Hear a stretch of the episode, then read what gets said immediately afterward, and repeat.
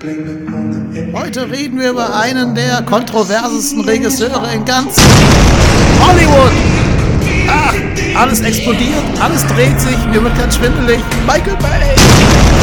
Michael Bay! Komm, spiel das Intro. Schnell!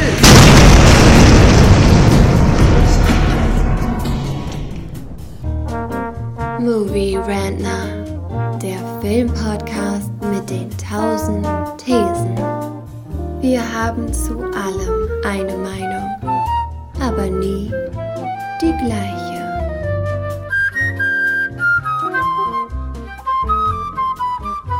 Movie Rentner, der Podcast mit den tausend Thesen.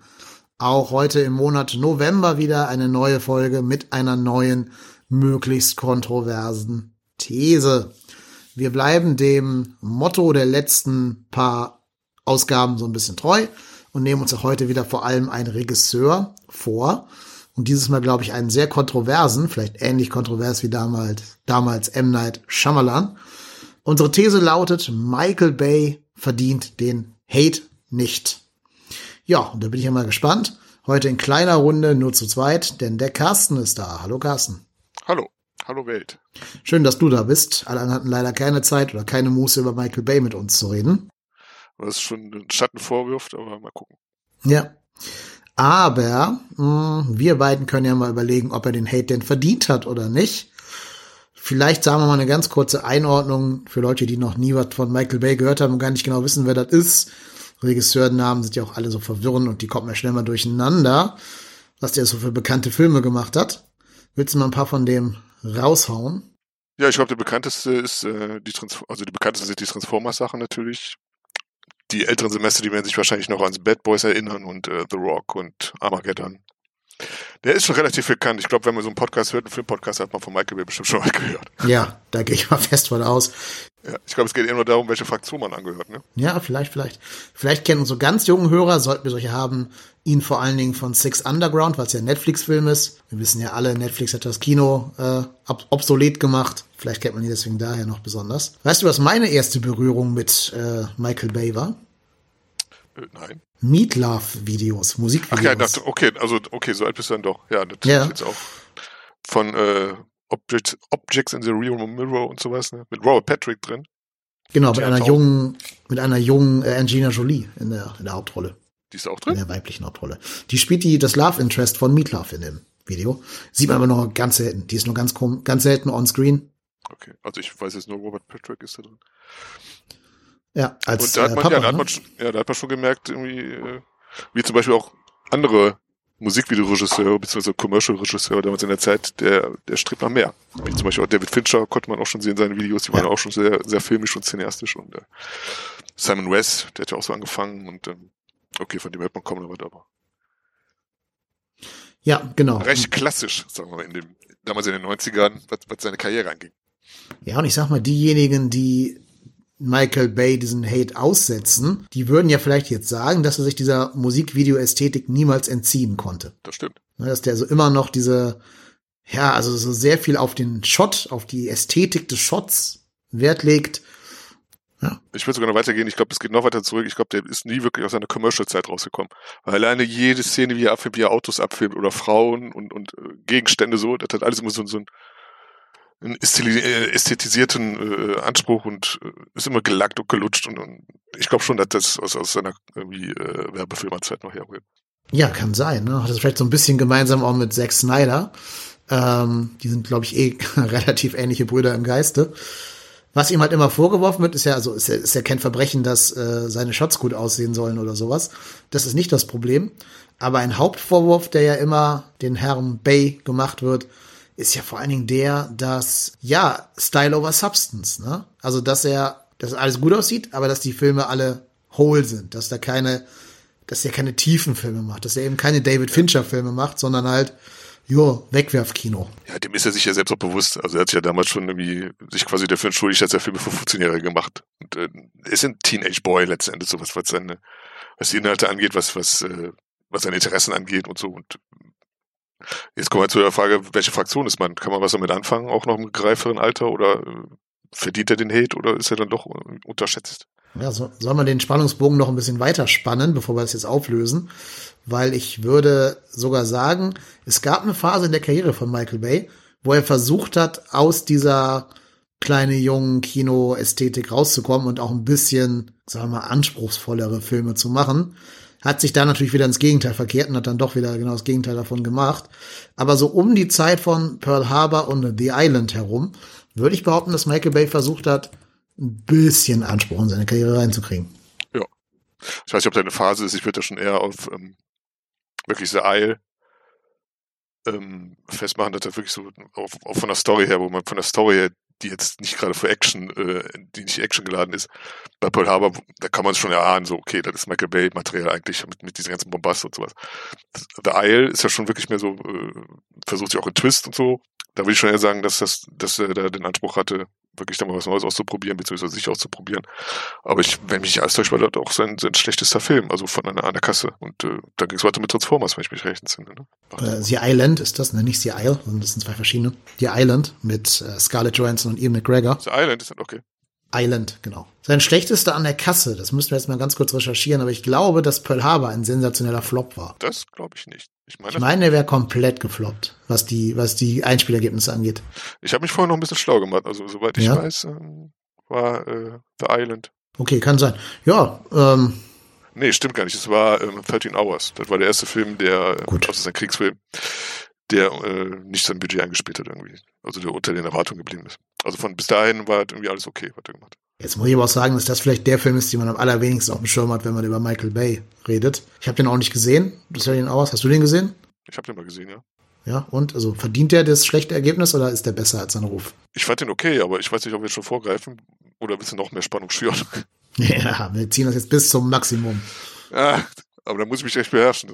Also ich, ich löse für mich schon mal auf. Also ich bin Fanboy mit Hang zum Neutralen. Du bist also Fanboy mit Hang zum Neutralen. Okay, ja. ich bin äh, Hang zum Neutralen mit leichten Hate-Tendenzen. Aber sehr austariert. okay. Ja. ja. Also der Typ ist mir zu egal, um ihn wirklich zu haten.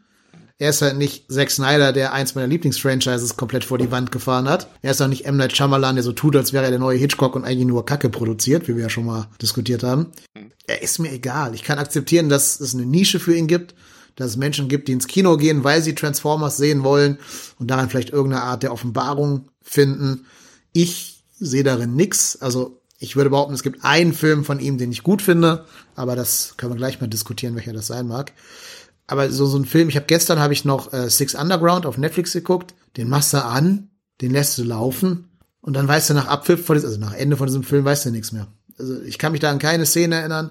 Ich wusste nicht mehr, ob das der Film ist, den ich schon mal gesehen habe. Dieser andere Film mit Ryan Reynolds von Netflix, wo noch The Rock und Gal Gadot mitspielen. Ich dachte, der wäre das, aber ist er nicht. Ähm, ich habe dann noch Transformers Teil 4 angesehen. Der hat die Frechheit, zwei Stunden 46 zu gehen. Also was, was, was erlaube Bay, dass er in zwei Stunden 46 Transformers-Film macht. Und da bleibt nichts hängen. Da ist keine Substanz, da ist keine, keine Kritik, keine Allegorie. Das ist alles, sieht alles nett also, aus, aber. Alles, alles Wörter, die nicht unbedingt im Michael Bay-Kontext auftauchen würden. Nee, aber ich meine, selbst bei der Ästhetik, kannst du da nicht auch sagen, hast du einen gesehen, hast du alle gesehen? Ich sag mal so, man erkennt Michael Bay, ne? Also der ist sich wirklich ja. treu geblieben mit seinen gelb, äh, türkis, blau Filter und sowas. Ich fange mal bei mir an mit meinem Fanboy-Tum, was eigentlich recht lange ging, bis zum ersten Transformers, kann man sagen.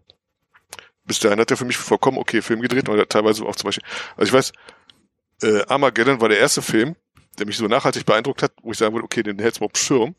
Und das war so eine ganz minimale Szene eigentlich, die mich da so, so, so ein bisschen irgendwie, äh, ich sag mal, verwirrt hat. Das war so eine Szene, das hat, man kennt den Film, der, der stürzt ein Meteorit auf die Erde und sowas und äh, stürzt in New York rein, alles geht kaputt, Chrysler Building bricht zusammen und Autos fliegen durch die Luft. Und da gibt es so eine Szene, wo halt ein Auto in die Luft fliegt, also wirklich in die Luft und der schneidet mitten in der Luft. Nur jeder andere Regisseur oder viele andere Regisseure so, so hätten wahrscheinlich auch gefühlt, wie das Auto ist dramatisch auf den Boden knallt und Funken sprühen und gedöns und so. Nee, der schneidet mitten im Flug. Wo ich mir gedacht habe, was ist das für ein Verschwender? Und dann habe ich mir gedacht, okay, den hättest du so umschirmen sollen. Aber von der Inszenierung fand ich halt wirklich äh, sehr interessant. Der Film an sich ist so, der altert nicht gut, aber ich finde, der macht immer noch, der erfüllt seinen Zweck. Also der macht Spaß in dem Sinne. Ja, und dann kam halt, dann kam schon Pearl Harbor zu meiner Überraschung, den ich jetzt, äh, den ich nicht toll finde, weil der halt unbedingt so eine, so eine, was reinbringen musste, was Michael Bay nicht kann. Und das ist so eine, so eine komische Liebesstory, die keinen interessiert. Aber der dann halt zum, zum Schluss wieder so auftritt, was mich auch dann irgendwie so ein bisschen äh, erstaunt hat, weil ein paar Jahre vorher war nur unglaubliches Gedöns gemacht mit, mit James Cameron und seiner Titanic, wie er da das Boot nachgebaut hat und das spektakulär sinken lässt und sowas. Und bei Pearl Harbor ein paar Jahre später hast du das im Dutzend. Natürlich auch so aus dem Computer so, aber jetzt nicht weniger beeindruckend inszeniert. Das hat schon seine Schauwerte auf jeden Fall. Und ja, aber die Stärke von Titanic ist ja, dass du das alles fühlst. Also auch diese Liebesbeziehung zwischen Kate äh, Blanchett Fühlt und man das? Äh, Kate. Wie heißt der? Kate Winslet und Leo. Kate Winslet, ja. Fühlt man das? Ja. Also deutlich mehr als hier zwischen Affleck und Beckinsale. Ja, natürlich. Also das ist jetzt, das, den, den Maßstab, ich, ich meine jetzt rein von der Action und von den Schauwerten her so. Also wenn die Schiffe da umkippen und so weiter und die Leute da zu, zur Seite rutschen und äh, halt überall so natürlich war das, äh, also gerade im dem Alter damals, die ich das gesehen habe, der ist jetzt auch schon 20 Jahre alt, so hat mich größtenteils abgeholt. Wie gesagt, bis auf, da gibt es auch natürlich viel patriotisches Gedöns, wenn der halt da Ja. ihre, die, äh,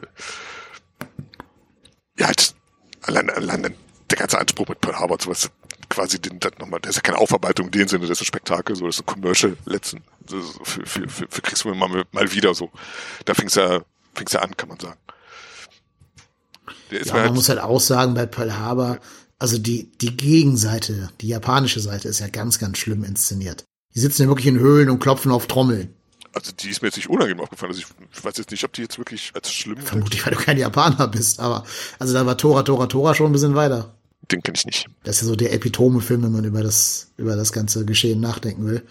Also ich, ich fand das schon damals beim ersten Gucken, dass die Japaner als quasi unziviles Volk dargestellt worden sind. Und das wird ihm ja oft vorgeworfen, ne, dass er, dass er so überhaupt gar kein Gespür hat für die nicht weiße Minoritäten. Da könnte man jetzt vielleicht Bad Boys anwählen, aber alles andere. Ich weiß gar nicht, ob die ähm, so groß vorkamen. Also das, äh, ich, ich kann es nachvollziehen, wenn man sagt, der, äh, sie haben ihn nicht interessiert. Also ich kann mich wirklich nur ein paar, zwei, drei Szenen erinnern, wo Japaner vorkamen, aber da waren jetzt keine Wilden oder so, fand ich. Also, Es ist ja okay, den, den Feind in so einem Kriegsfilm nicht zu zeigen. Das macht ja zum Beispiel Nolan bei Tenet auch, dass du nie siehst, wer da die überhaupt die, diejenigen sind, die da die, die, ähm, die Bucht da angreifen. Aber es gibt ja diese Szenen in der Höhle und die finde ich schon sehr offensive. Ich meine, dass der Film auch in Japan sehr schlecht gelitten sei, deswegen. ich kann mich an keine Szene mit einer Hülle erinnern. Ich muss aber, wie gesagt, zugeben, ich bin nicht da reingegangen, weil ich, oh geil, Michael Bay drin Kriegsfilm, jetzt willst du da eine historisch korrekte Aufarbeitung sehen. Sondern du gehst da rein wegen dem Spektakel. Und äh, allein Pearl Harbor, allein äh, das Setting, das gebietet ja schon halt seine, seine, äh, ja, seine, seine Eye-Candies und so. Und äh, da hat er ja auch zum Schluss, also ein bisschen sehr spät geliefert, meiner Meinung nach so. Ist nicht sein bester Film. Sein, seinen späteren Film, der Film danach, Bad Boys 2, der war dann so, das ist auch so ein Film, man natürlich, der macht es einem leicht, auch da halt sich drüber herzuziehen, weil der, der Film ist nihilistisch, der ist pubertär, der ist menschenverachtend teilweise, wenn die da diese Leichen auf die Straße schmeißen und so gedöns. Aber der hat auch verdammt gutes äh, Action-Szenen, so. Allein diese, diese High- äh, Highway-Szene und sowas, kann ich mir noch angucken, es ist zeitlos. Es gibt wahrscheinlich keinen Regisseur in ganz Hollywood, der so gut aussehende Verfolgungsjagden drehen kann wie Michael Bay. Muss man ihm schon lassen. Also hat er auch nicht verlernt. So eine Szene gab es jetzt auch in Transformers 4, in Six Underground. Ja. Es gibt natürlich auch coole Verfolgungsjagden in anderen Filmen. Also klar, wir können über Heat reden oder über Matrix, diese Highway-Szene oder so. In Matrix 2 oder 3 war das. Erinnert mich noch, ich glaube zeitgleich lief auch äh, äh, Matrix Reloaded und wo dann halt so ein kleiner Wettstreit war bei den bei dem Ehepaar Smith, wo jetzt Will Smith sich gebrüstet hat, die bessere Action-Szene zu haben in seinem Film als Jada Pinkett Smith, die er da Mhm. in Matrix Reloaded auch eine Action-Szene hatte, die auch nicht schlecht war, aber Klar, die ist halt super inszeniert und extrem aufwendig gedreht, aber diese Matrix-Sachen sehen einfach kacke aus. Das ist halt grau in grau mit grün. Das siehst du dir nicht gerne an. Michael Bay schafft es zumindest, coole Action-Szenen auch mal im Sonnenlicht zu machen. Das ist ja eine der wenigen, die sich mal trauen, überhaupt Farbe in solchen Szenen zu haben. oh ja, der, der, der, er mag vor allem Kontraste, das stimmt ja. Ja. Das da haben sie sich bei ähm, Matrix Reloaded schon ein bisschen zurückgenommen, aber ich finde die auch trotzdem gut inszeniert. Also die hat ihre, ihre Ja, klar. Also wie gesagt, ich will aber auch gar nicht das, weder das Camera-Work noch das Stunt-Work oder sonst irgendwas bei Matrix dissen. Nur trotzdem ästhetischer finde ich die Michael Bay-Szenen. Selbst hier bei Fast and Furious ist ja immer alles bei Nacht, ne, damit diese LED-Lampen da besonders cool aussehen. Mhm. Bay ist der Einzige, der sich halt wirklich traut, so richtig geile Action-Szenen mal tagsüber zu machen. Mhm, mhm. Wie findest du denn den Bad Boys 2 so? Okay. Also ist auch so ein Film, der hat bei mir keine tieferen Spuren hinterlassen. Klar tauschen die beiden netten, nette One-Liner aus und ähm, ja, haben eine gute Chemie miteinander. Kann man ihnen nicht absprechen. Aber ich könnte jetzt zum Beispiel schon mal gar nicht eins und zwei vom Inhalt her auseinanderhalten. Nee? Nee. Die Aber sind bei mir ein Film okay. quasi. Hast du speziell, ich glaube, du hast auch gar kein so richtiges Fable für Actionfilme insgesamt, oder? Nee. Also du, du verfolgst es nicht, was Actionregisseure so, was, was die so treiben. Haben wir schon mal besprochen in einer Folge, dass ich Action-Szenen für weitestgehend überbewertet halte. Ja, meinst du richtig im Podcast natürlich. Ja, aber warum, also sag du mir ja, was, was macht für dich denn Bad Boys 2 so besonders? Ja, wie gesagt, die Inszenierung. Allein diese, ich, ich hatte Bad Boys 2 hatte ich schon dem Schirm, bevor der überhaupt im Kino kam, mit so einem Making-of. Ich weiß nicht mehr, wo das lief, aber da haben sie halt auch, äh, allein der Umstand, dass Michael Bay sich dann hinges hingestellt hat und gesagt, so, jetzt machen wir halt, wir bauen jetzt so einen, so einen Strandbuggy um, panzern den und bauen dann Kameras drauf auf und dann lassen wir den hinterherfahren, wie die halt dann von diesem Sattelschlepper da die Autos runterschmeißen, so. Natürlich sind da auch CGI-Sachen bei, so, aber allein die Idee, wirklich einen Stuntman da reinzusetzen und dann hinter die Autos herfahren zu lassen mit den Kameras, so, hat mich damals sehr äh, überzeugt, so. Und ich glaube, so einen Aufwand hat damals jetzt auch nicht jeder betrieben. So. ne? Ja, das ist es halt. Alleine, weil ich solche Szenen in meinem ganzen Leben niemals erinnern werde. Action-Szenen, wo nichts Handlungstechnisches passiert, werde ich in 1000 Jahren niemals wiedergeben können. Ich weiß nicht, ob ich dich bemitleiden soll oder. Also alleine äh, diese, also ich kann mich an viele Szenen erinnern, wo halt wirklich Schnitt und auch der, der Sound von, von gerade von dieser speziell dieser Action-Szene, der jetzt überhaupt gar kein Orchester hat oder irgendwas Wuchtiges oder so, sondern so ein Heat-Sound, so, so, so ein Sinti, nur so ein Wummern und das ist vollkommen ausreichend, fast schon extrem reduziert eigentlich äh, und äh, alles im, im äh, äh, unterstützend für, für, für die Action. Jetzt, da spielt sich jetzt nichts in den Vordergrund speziell, sondern da ist alles ausbalanciert, meiner Meinung nach von der Kameraarbeit, vom Schnitt und sowas. Ich kann das gutieren. Wenn man jetzt sagt, Ja. die Story, die ist jetzt, wenn man jetzt die Story zueinander spricht, ich kann das verstehen. Das ist halt, ist halt auch so, so, so ein Buddy, äh, Buddy-Cop-Movie, wie, wie viele andere auch, wie diese Bad Boys, der erste auch schon. Es sei dir alles unbelassen. Ich, ich frage mich halt nur, wenn ich Michael Bay bin, Ja. wie viel Bock hätte ich, im Endeffekt zwölf Variationen vom Gleichen zu machen? Also, man, hm, da fragst du den Richtigen. Also ich meine, der, hat- der hat ganz offensichtlich seinen Spaß an Action-Szenen, gerade vor, vor allem Car-Chase-Szenen sowas. Und Ja. ich will ihm das jetzt nicht ähm, nehmen. Es wird ja dann noch, ich habe, wie anfangs gesagt, bis Transformers im ersten, gehe ich auf, habe ich den sehr gerne gesehen, würde ich auch als als Fanboy bezeichnen, sowas. Bei Transformers wurde schon so, okay, mal gucken, was draus wird. Das war auch mal so schon so, so ein bisschen, ging auch noch ein bisschen in Abenteuerrichtung, Abenteuerfilmrichtung. Aber dann wurde es halt so, dann gibt es das Neutrale, sagen wir so, weil dann die ganzen Transformers-Sachen, die wurden dann zum Beispiel, wo ich dann sagen würde, auch als ich als Action-Fan so, die, das wird beliebig. Also ich kann zum Beispiel ab Ja. dem zweiten Transformers bis halt äh, Transformers Ära des Untergangs, und so, kann ich nicht auseinanderhalten, was da überall passiert. Ich habe die alle gesehen. Ich erinnere mich an teilweise spektakuläre Szenen mit, mit unglaublich großen Setpieces und, und, und äh, wenn ein Wolkenkratzer einstürzt und Stuntmänner fliegen durch und gedönt so. Ich weiß nicht, wo was vorkommt. Aber da sind auch so, wie gesagt, die einzigen Szenen, die dann bei mir hängen bleiben, was für einen Actionregisseur natürlich, äh, man hat einen guten Job gemacht in der Beziehung, aber allein das Setting ist mir, ist erstmal dann auch so durch dann mittlerweile und auch so Banane. Ist wirklich, da fängst du dann so an zu sagen, okay, jetzt, äh, also ich hatte nach den ersten Transformers eigentlich, hatte ich eigentlich schon genug. Also ich stimme dir zu, dass Transformers ein, ein Bruch in seinem äh, Övre darstellt. Ja. Das war auch der Film, nachdem ich keine Michael Bay-Filme mehr geguckt habe, tatsächlich. Der erste? Ja, der erste Transformers. Ähm, ich glaube nämlich, davor kann man ihm ja vorwerfen, was man will, aber er hätte zumindest die Action mit der Hand gemacht. Vor Transformers. Also klar, die Schiffe in Pearl Harbor werden schon auch aus Computer gekommen sein, keine Frage. Aber er hat da zumindest sehr viel Wert auf den Fakt gefühlt, dass sich das alles echt anfühlt im, im Film. Hat er großen Wert drauf gelegt. Transformers war der erste Film mein, aus meiner Sicht, der rein aus der Retorte kam. Und das ist auch so schlecht gemacht. Also du merkst wirklich, dass er mit diesem neuen Medium, CGI und, und Computer Animated Images und so, noch nicht so vertraut ist. Und ganz viele Menschen haben ja, aus, als sie aus dem Film rauskamen, aus dem ersten Transformers-Film, 19 äh, 2007, damals ja gesagt, sie konnten einfach nichts sehen, sie konnten nichts erkennen, sie konnten nicht verstehen, was auf der auf der äh, Leinwand vor sich geht. Hat jetzt gerade der Decepticon gewonnen, hat gerade der Autobot gewonnen diesen Kampf. Und so ging es mir eben auch. Ich habe da nichts gesehen. Das war so ein CGI-Feuerwerk. All die Roboter sahen genau gleich aus. Du konntest nichts auseinanderhalten und du hast überhaupt nicht dieser Action folgen können, für die ja Millionen und Milliarden an Dollar rausgehauen worden ist. Und das war der Moment, wo ich gesagt habe, okay, nee, die Kacke brauchen wir nicht mehr geben. Ähm, ja, es wird, wird Michael Bay ja gerne vorgeworfen, dass er halt äh, seine Bilder komplett überlädt, dass er viel zu viel schneidet und sowas und dass er der Schiss vor, Negative Spaces und so und äh, der in jedem Frame Spektakel, jeder Frame ist, ist habe ich jetzt letztens noch gelesen, der niederländische Blickwinkel.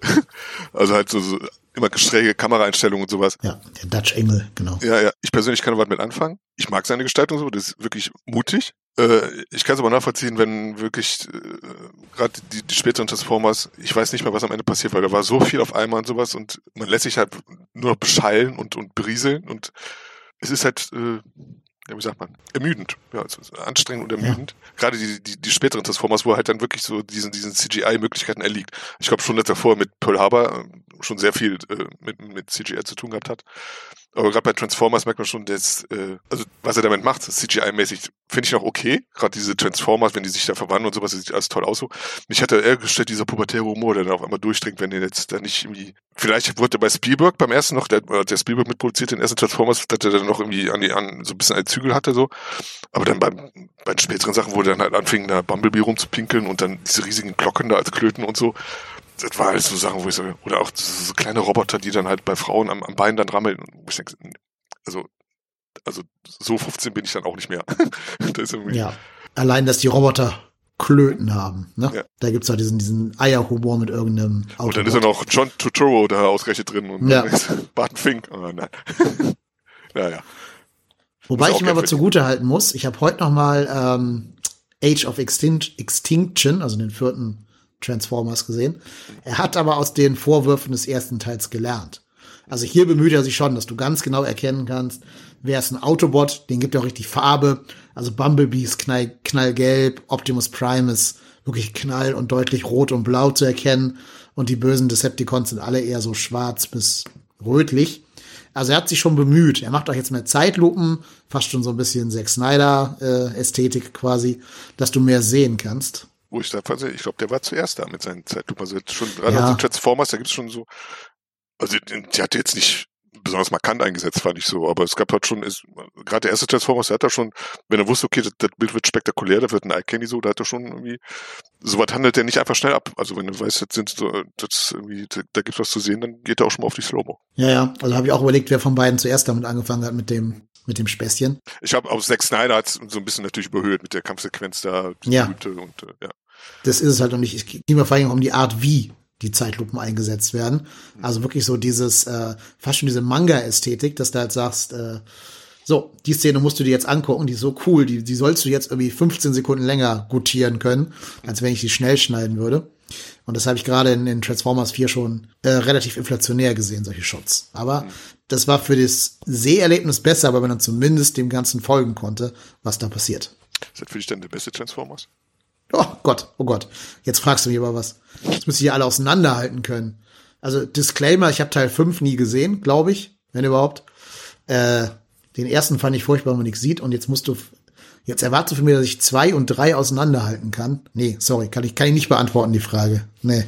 Ich glaube, bei Transformers Last Night ging das los mit diesen Dinosauriern und sowas. Ich habe die alle gesehen, aber ich wirklich, ich krieg die nicht mehr auseinander. So, das ist eigentlich schade.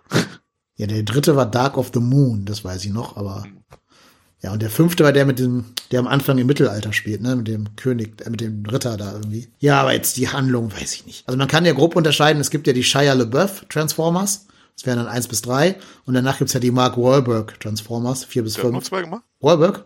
Ja. Der hat nur vier und fünf gemacht, meiner Meinung nach. Nur zwei. Ich, ich glaube, Dark of the Moon war noch Shia. Shia LeBeouf und dann haben sie ja äh, hier die Dingens neu gecastet, hier die Megan Fox. Äh, Megan Fox, genau.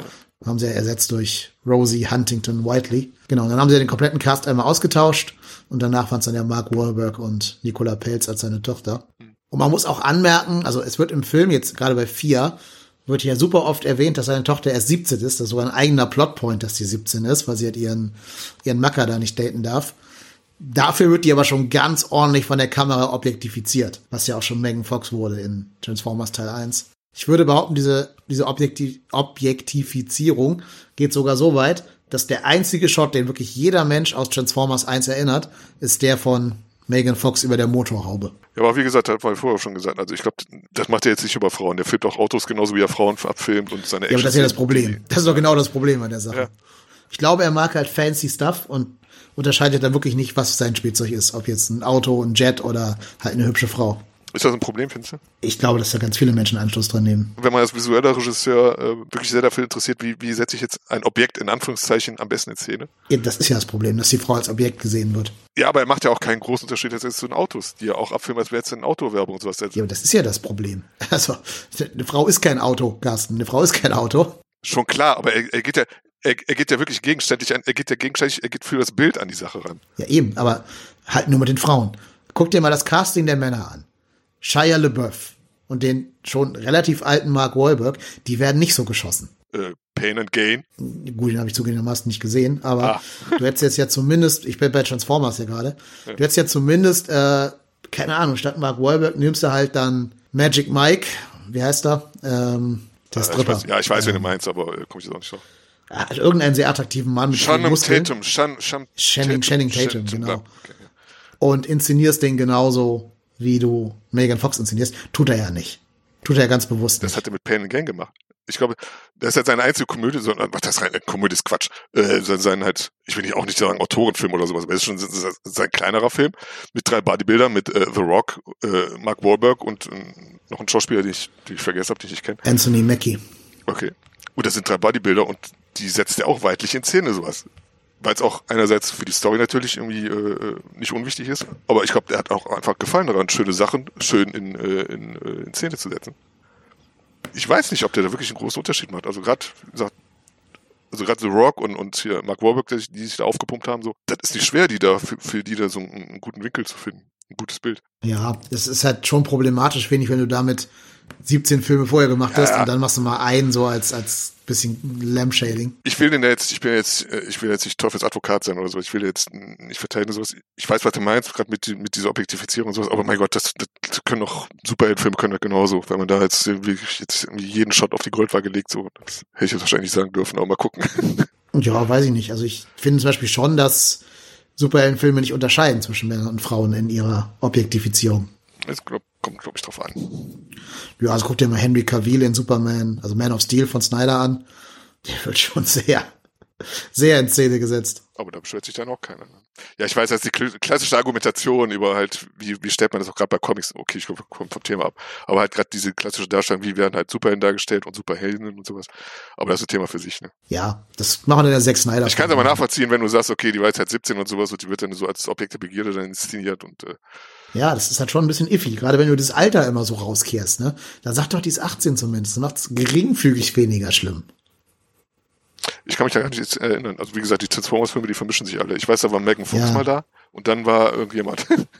Ja, das, also danach kam ja, wie gesagt, Rosie Huntington Whiteley und dann war es jetzt hier Nicola Pelz. Die war im echten Leben älter als 17, aber die Figur ist 17 und deswegen darfst du ihren Typen da ja nicht daten. Das wird ja so ein riesen Plotpoint weil ich Michael Bay da eher vorwerfen würde, ist neben der Objektifizierung wirklich, dass die Frauencharaktere wirklich in dem Sinne überhaupt gar keinen Sinn haben, außer halt wirklich nur äh, wie, äh, als Eye Candy und als, als Love Interest da zu sein. So.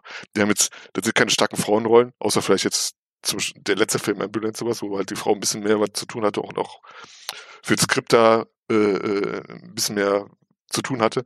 Aber das sind teilweise schon wirklich unangenehme Szenen, wenn die da halt da, äh, ich weiß jetzt eine Szene, die habe ich jetzt letztens noch gesehen, wo dann halt da mit Shia LaBeouf, dann wird er wahrscheinlich der zweite sein, wo aus der Frau so eine Roboterzunge kommt und so und was auch noch scheiße aussieht, die dann wirklich ganz komisch inszeniert werden, finde ich halt schade. Ja. Das ist wirklich, also dass wir wirklich keine, keine, keine, keine gewichtigen Rollen haben, so, also kein, kein, ähm, keinen Impact auf, auf, auf die Geschichte an sich so, die wirklich nur daneben stehen und wegrennen und äh, halt den Held anschmachten dürften. Ne? Ja, und deshalb auch die Antwort auf deine Frage, was der beste Transformers-Film ist, es ist Bumblebee. Also der Film, wo Michael Bay nichts mit zu tun hatte. Hm. Ich habe den, glaube ich, gar nicht gesehen.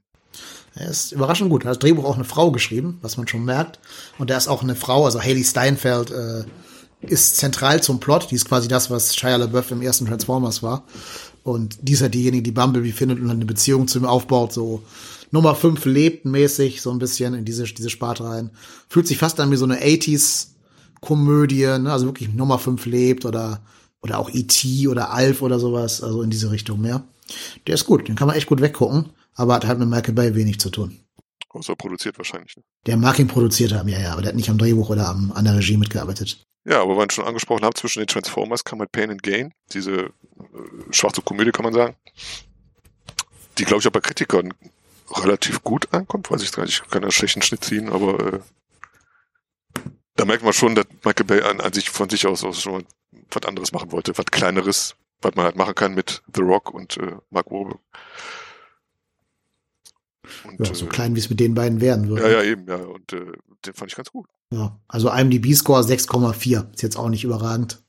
Aber jetzt verglichen mit seinen anderen Filmen wahrscheinlich schon. Die haben alle so um die 6, irgendwas. Echt? Relativ also nicht, nicht, nicht ganz alle, aber die meisten.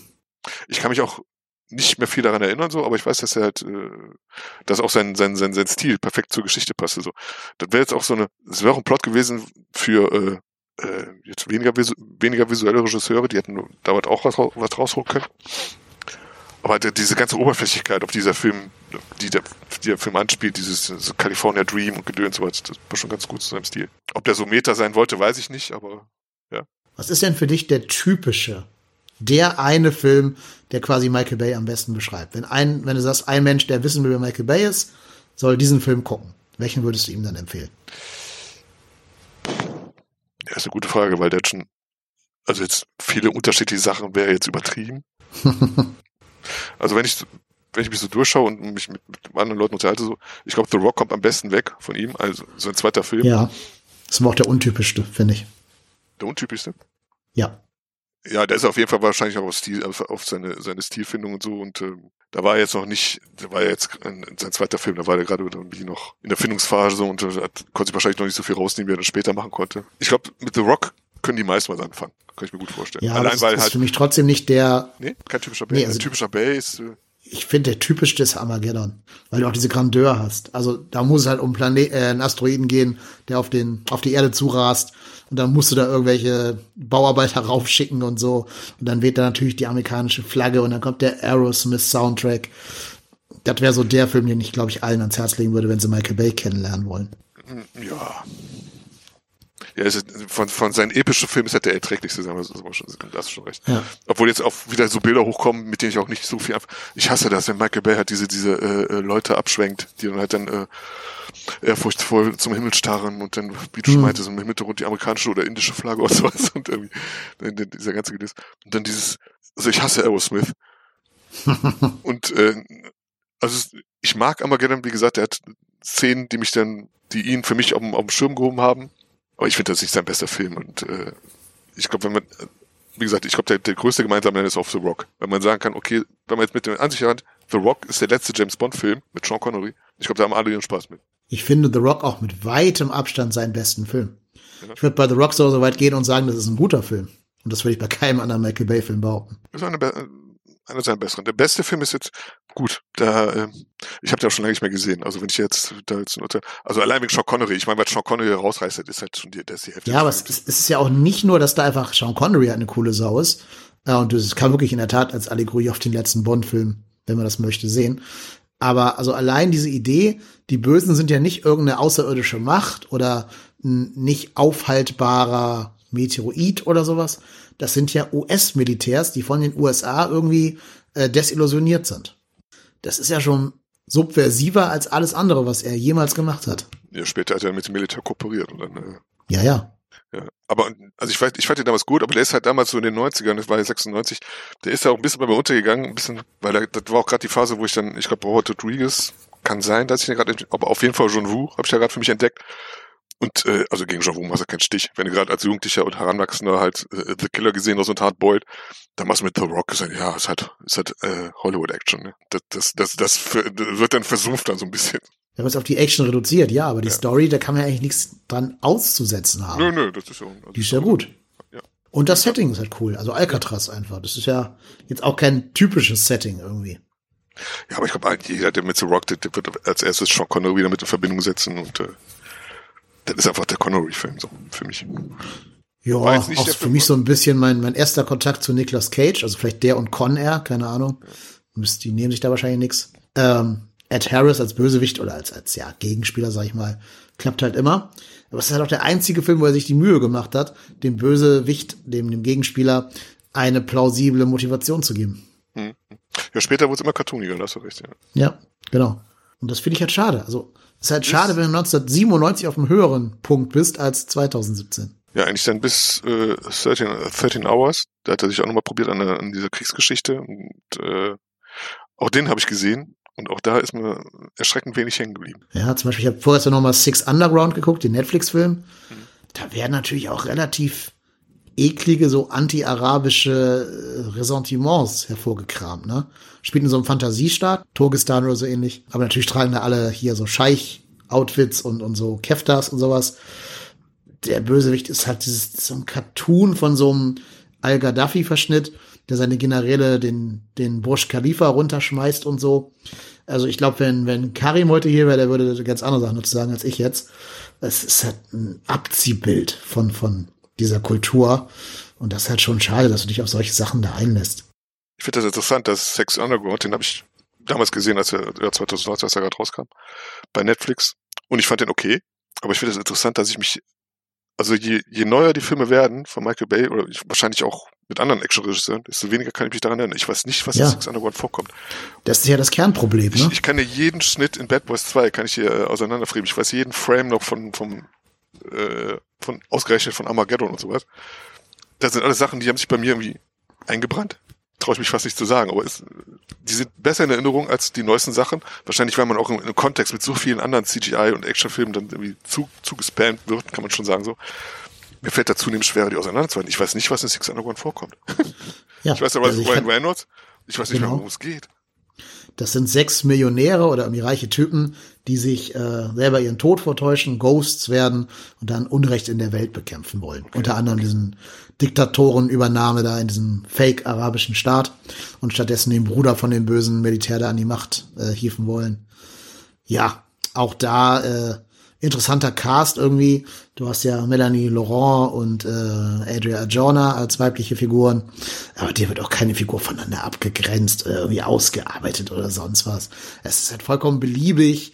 Und wie gesagt, ich wusste nicht mal, ob das der Film ist oder der andere mit Ryan Reynolds und The Rock, der auch auf Netflix lief und, und Gal Gadot, wo ich auch nicht weiß, wie der heißt. Also insofern. Irgendwann mit Red, glaube ich, ne? Nee, Ja, Red Alert oder, oder keine Ja, Ahnung. so weiter. Ich weiß Ja, nicht, ich- aber an den erinnere ich mich interessanterweise besser als äh, an Six Underground. Ich auch nicht. Ich kann mich nur an den Whisky von, nee, den Gin von Ryan Reynolds erinnern. Der sogar in beiden Filmen vorkommt, so ganz auffällig ins Bild geschoben. ja gut, also so Michael Bay-Ding, ne? so Product Ja, Placement ja. hat der noch nie Probleme mit. Absolut. Und ich weiß, wenn wir ja schon zum Ambulance, zu Ambulance kommen wollen, den hast du nicht gesehen? Den habe ich nicht gesehen. Nee, ich wollte ihn gucken, aber den gibt's nirgendwo. Auf keinem Streaming-Anbieter. Den habe ich gesehen und ich, der war nicht gut. Also für Michael Bay-Verhältnisse, ich weiß nicht, ob der alt wird oder ich, aber der war irgendwie, Ist ja auch ein Remake, ne? das weiß ich nicht. Doch, doch, ist ein Remake. Ich glaube, das erste, was er jemals gemacht hat, wenn ich mich nicht komplett irre. Außer man sieht Transformers als Remake der Comedy, äh, der, der Cartoon-Serie an. Aber ansonsten glaube ich, äh, sein einziges Remake. Ja, ich habe ihn nicht gesehen und da er nicht auf Streaming ist, fertig. Also ich, der wollt, die wollten da 13 Euro für haben. Und da wusste ich vorher genau, dass ich die nicht äh, in Vergnügen zurückbezahlt komme. Nee, nee. Deswegen habe ich ihn auch nicht gekauft. Ich mochte die Be- Besetzung mit Jack Gyllenhaal und so und äh, wie gesagt, die Frau, die da vorkommt, ich weiß den Namen jetzt nicht, die hat auch ein bisschen mehr Präsenz als sonst bei, beim Michael Bay-Film so. Aber dann die Action-Szenen und so was, das war alles sehr enttäuschend. Also das, da habe ich irgendwie wahrscheinlich zu viel Spektakel erwartet, keine Ahnung. Ähm, Elsa Gonzalez ist die Frau. Ja, ja, und auch die Story, die war teilweise wirklich sau doof. Also das, was bei Bay jetzt auch nie ganz die höchste Priorität war, aber das war irgendwie so an, an so vielen Stellen so, ne? Ich hatte noch Spaß Ja. an so, an seinen, so, ja, seine Art, so von, von, äh, die, äh, wie er die Kamera, mit der Kamera arbeitet, so, da waren ein paar, paar okay Sachen noch bei, so. Aber da hat er jetzt auch die Drohne für sich entdeckt, die, die, äh, Kameradrohnen, was auch ein bisschen, für meinen Geschmack ein bisschen zu viel da inszeniert wurde. Also er hat schon, er ist sich, sich wie gesagt, Fanboy mit Tendenz zum Neutralen. Da, Ja. da ist er mittlerweile angekommen. Ja, also ich tue mich schwer, ähm, ihn jetzt komplett von jeder Kritik freizusprechen. Da werden ja auch Millionen und Milliarden von Dollar bewegt, um dann halt so einen Blödsinn zu machen, so einen Unfug. Das Ding ist, er ist halt ein ungemein profitabler Regisseur.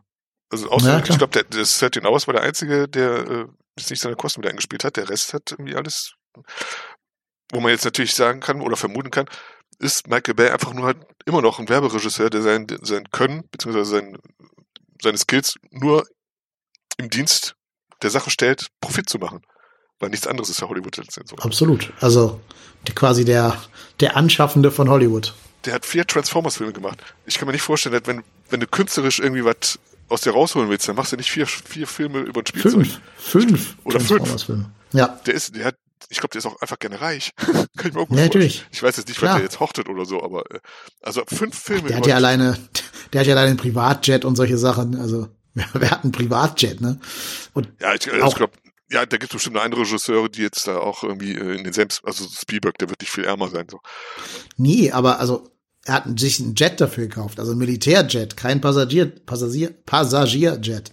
Das sagt ja auch einiges über den Menschen aus. Ich habe mir auch, ich bin über den Follower auf, auf äh, Instagram und sowas und äh, auch was man so sieht, wenn man so ein paar Making-ofs von ihm sieht, so. Ich weiß auch nicht, ob ich gerne mit dem zusammenarbeiten würde, so. Ich glaube nicht, dass jetzt, vielleicht ist er mit diesem Altersmilde geworden, aber gerade so die früheren Sachen, der, der gehört ja auch zu, zu der Sorte cholerischer Regisseur, wie damals James Cameron. Ich weiß auch nicht, ob der jetzt auch ruhiger geworden ist, so. Aber so vom Charakter her ist er auch wirklich, äh, ich glaube, der ist wirklich mehr, äh, der sieht sich eher als Verkäufer im Vergleich zu Künstler. So, das ist wirklich meine Einstellung. Ich meine, der hat so, der hat sein Gepäck, sein, sein, sein Skillset, und der weiß, wie man eine Kamera aufbaut, wo man die hinstellt, so, der weiß, wenn man Sachen schneidet, der weiß, wie man mit CGIs, wie teuer die sind und wie man die einsetzt. Und ich glaube, der steht ja ganz in der Sache, irgendwie profitable Hollywood-Filme zu machen. So. Damit, das reicht dem, würde ich fast sagen. Ja, ich denke mir nur, was würden andere, vielleicht talentiertere Regisseure machen, wenn Netflix zu denen sagt, ey, hier hasse 500 Millionen, mach einfach was, du hast künstlerische Freiheit. Was könnte man da nicht alles mitmachen?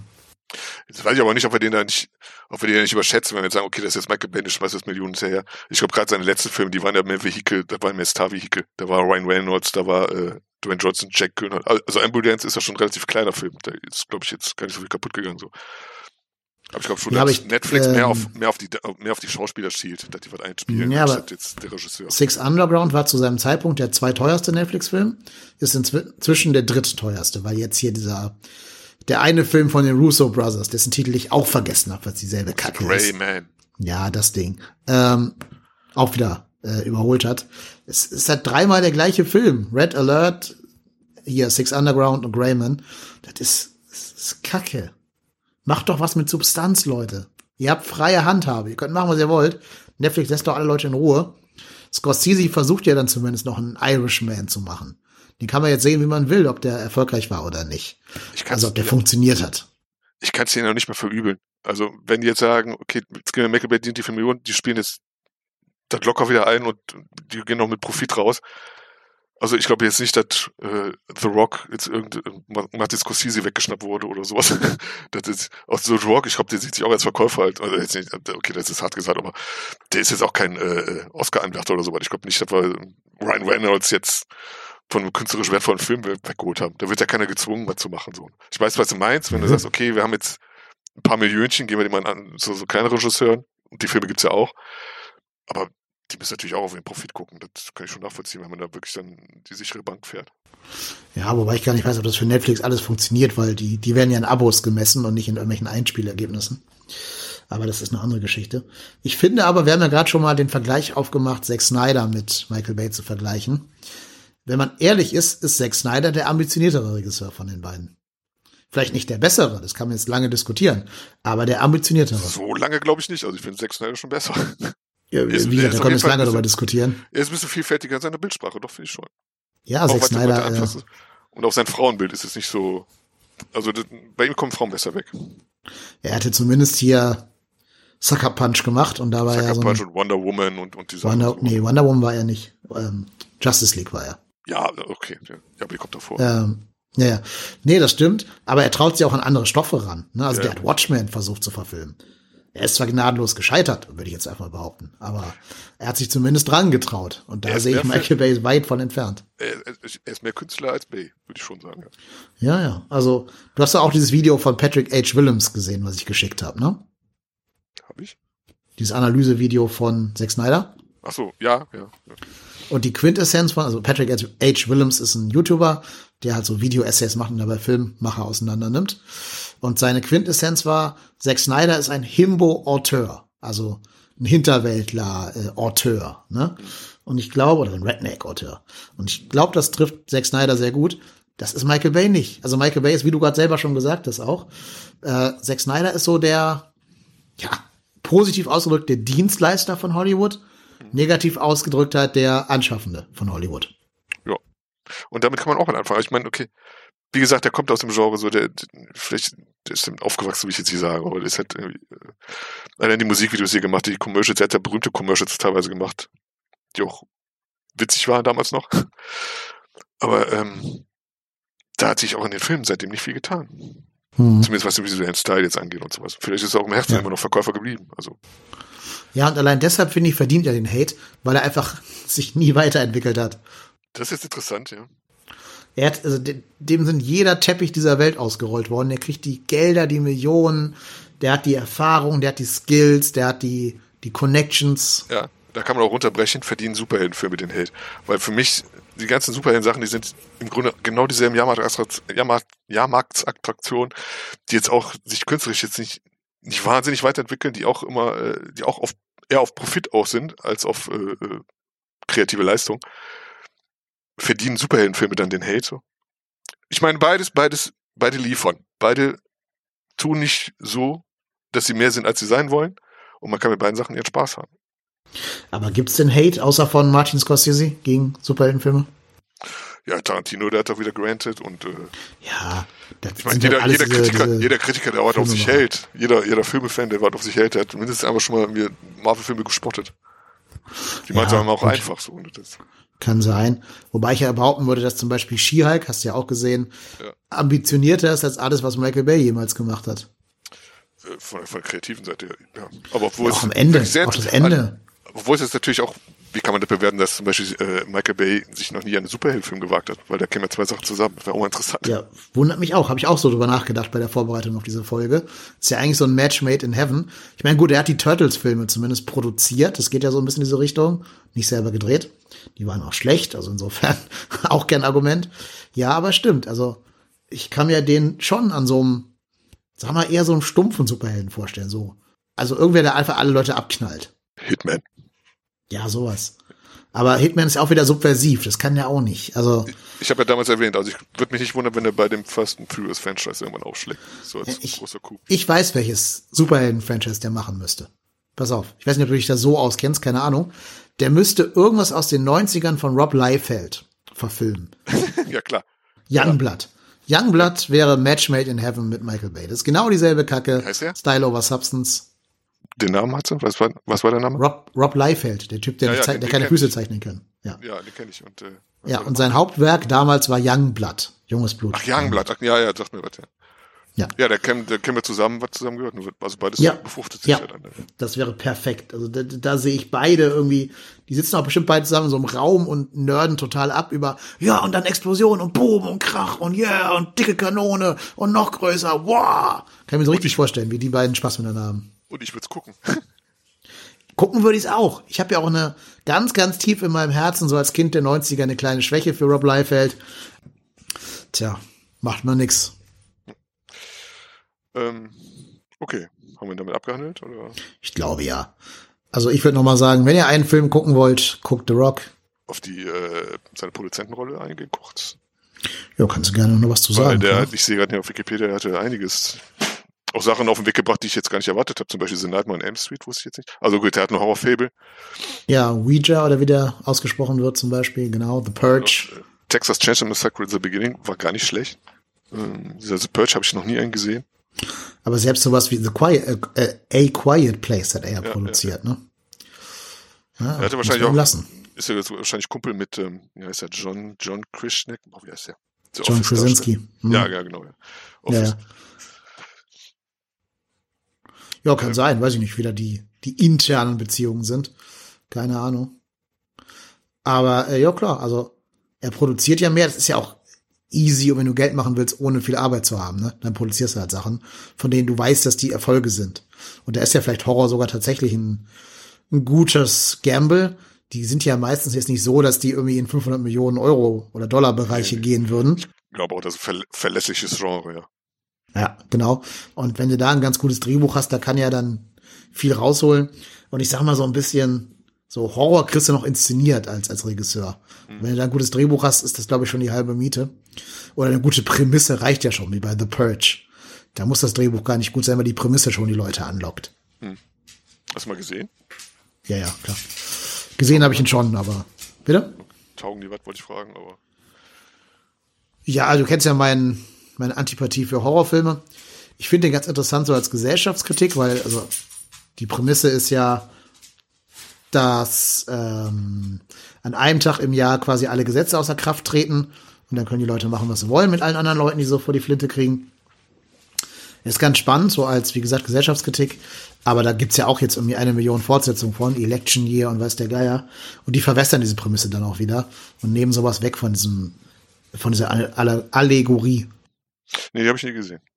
Also, also äh, Michael Bay als Produzent habe ich jetzt auch nicht ganz oben auf dem Schirm, deswegen. Nö, aber ich, ich glaube, die als Horrorfilm könnte sogar The Purge gefallen, der erste.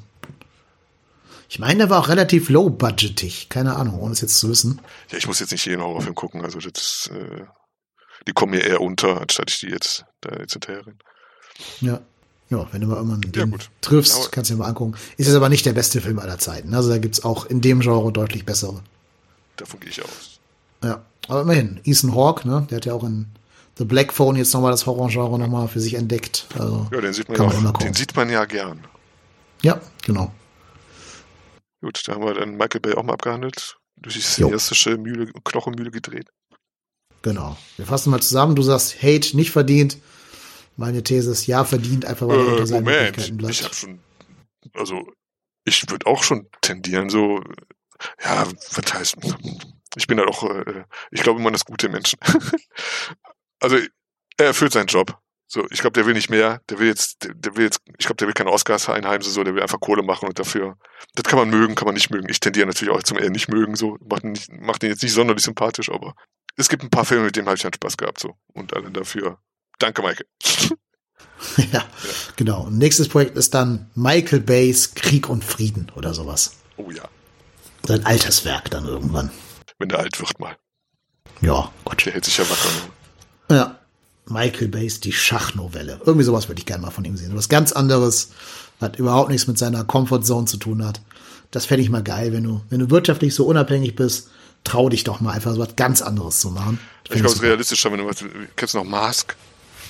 Ja. Cartoonserie? Ja. Mask, so in der Richtung. Ja, das, das, ist ja Transformers nur ohne Lizenz quasi. Also ich glaube eher, dass der nochmal ein Spielzeug verfilmt, anstatt der jetzt wirklich künstlerisch ja, ja. nochmal in Erscheinung tritt. Ja, ja, ja. Battleship, Teil 5. Ist ja. okay. Soll er machen. Ich muss es ja auch nicht gucken. Insofern, alles gut. Keiner gezwungen, genau. Ne, genau. Gut, dann haben wir ihn, glaube ich, an dieser Stelle hier abgehandelt. Alles klar. Ja, dann danke ich, dass du da gewesen bist, Carsten. Sehr gern. Ich habe zu danken. Und wir hören uns dann nächsten Monat wieder mit einer neuen These, die wir jetzt selber noch nicht wissen, wie sie ist, aber sie wird bestimmt gut sein. Bleibt uns gewogen guckt gute Filme oder lest mal ein gutes Buch. Es muss nicht immer Michael Bay und Netflix sein. Macht es gut. Tschüss. Ciao. Heute war es besonders schwachsinnig. Fürchterlich. Widerwärtig. Nächste Woche wieder. Na freilich.